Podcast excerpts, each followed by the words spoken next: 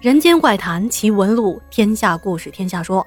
晚上好，朋友们，欢迎收听今晚的《天下鬼语》，我是天下，我们又见面啦。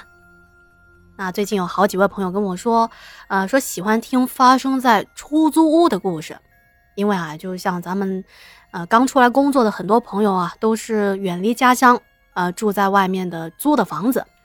那刚好前些天啊，听友小申发来了一个投稿，我一看，哎呀。真的是好巧，就是发生在他租房子时候的遇到的怪事儿，而且啊特别的吓人。那现在马上来讲给您听。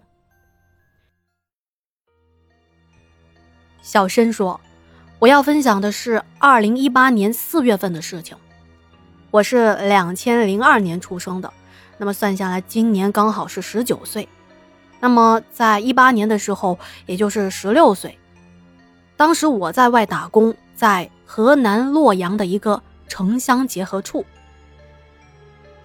回想起小时候，我是一个特别乖的孩子，人呢也特别的腼腆，在小学五年级之前，学习成绩也特别的好。但是随着到了青春期叛逆的时候，慢慢的我就不想受到学校的约束，那学习上面我就故意去怠慢他。比如考试的时候，明明知道题目的答案，就是故意的去答错。在之后啊，就去找一些学习成绩很差、上课爱捣乱的同学一起玩。啊，当时也不知道为什么自己会变成那个样子。特别是我升到了初中，来到了一所寄宿制的学校，因为家里人没人能管得着我，我就更加的放肆了。不仅上课捣乱、翻墙上网。啊，总之，坏学生做的事情，我是一件都没有落下。就这样，在二零一七年十五岁的时候，初中就读不下去了。我爸妈是不想让我退学的，但是拗不过我，他们就跟我说：“那你就先去外面打工试试，如果你坚持不了一个月，那就赶紧回来念书，因为外面是很苦的。”那时候年轻气盛啊，我也不把父母的话当做一回事儿。于是，在家里待了一天，我就到一个饭店去应聘服务员。我就不相信自己能养活不了自己。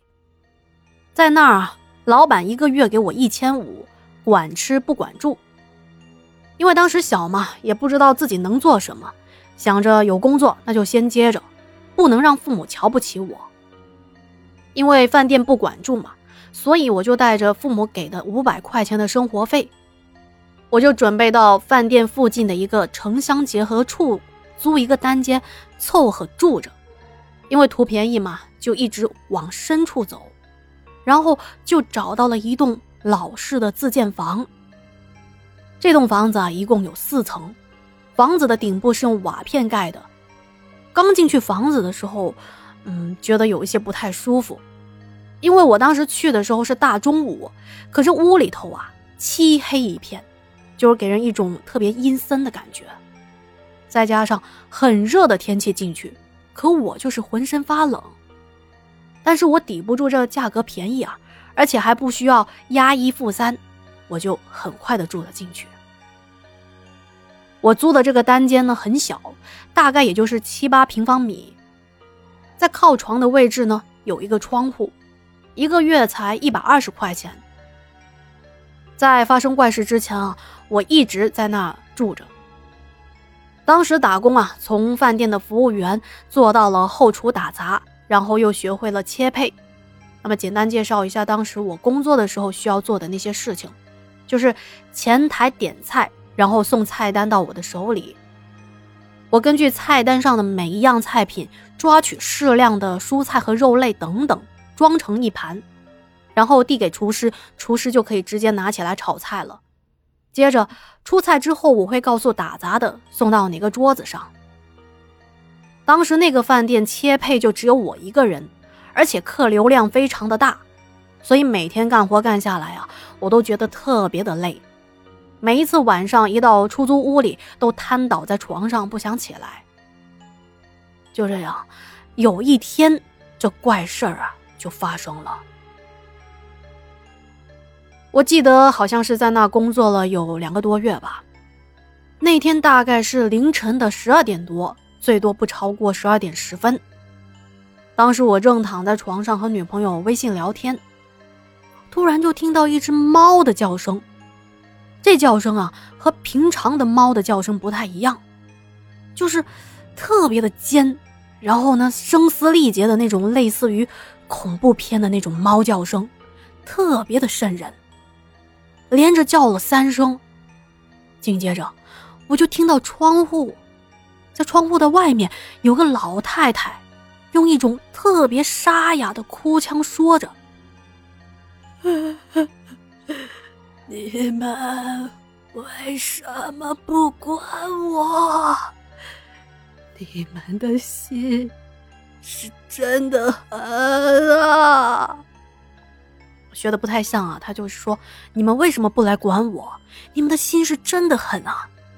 之后就一直念叨这句话，重复了大概是十几分钟之后才停下来。我那时候也没在意。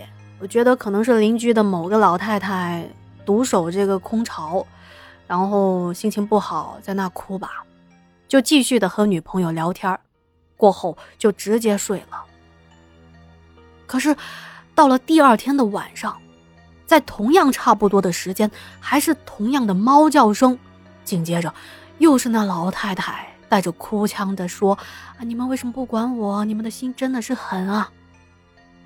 这头一次遇到，觉得正常，可是又出现这样的事情，我就感觉有点不太对劲儿了。我就把窗帘拉开了，往那个声音的方向看去，往后看，